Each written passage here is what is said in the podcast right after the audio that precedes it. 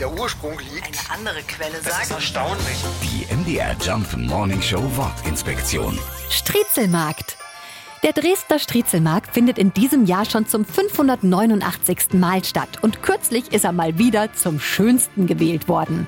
Der erste Striezelmarkt fand im Jahr 1434 statt, dauerte damals gerade mal einen Tag und war wahrscheinlich eher eine Art Wochenmarkt. Heute, fast 600 Jahre später, ist der Markt größer und beliebter als je zuvor. Man findet dort die weltgrößte erzgebirgische Stufenpyramide, den vermutlich weltgrößten begehbaren Schwibbogen und natürlich jede Menge Striezel.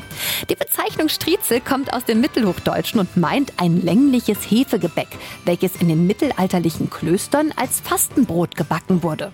Mit Fasten hat der Striezel bzw. Stollen heute natürlich rein gar nichts mehr zu tun. Ganz im Gegenteil. Wir essen ihn am liebsten mit viel Butter, Puderzucker und Rosinen.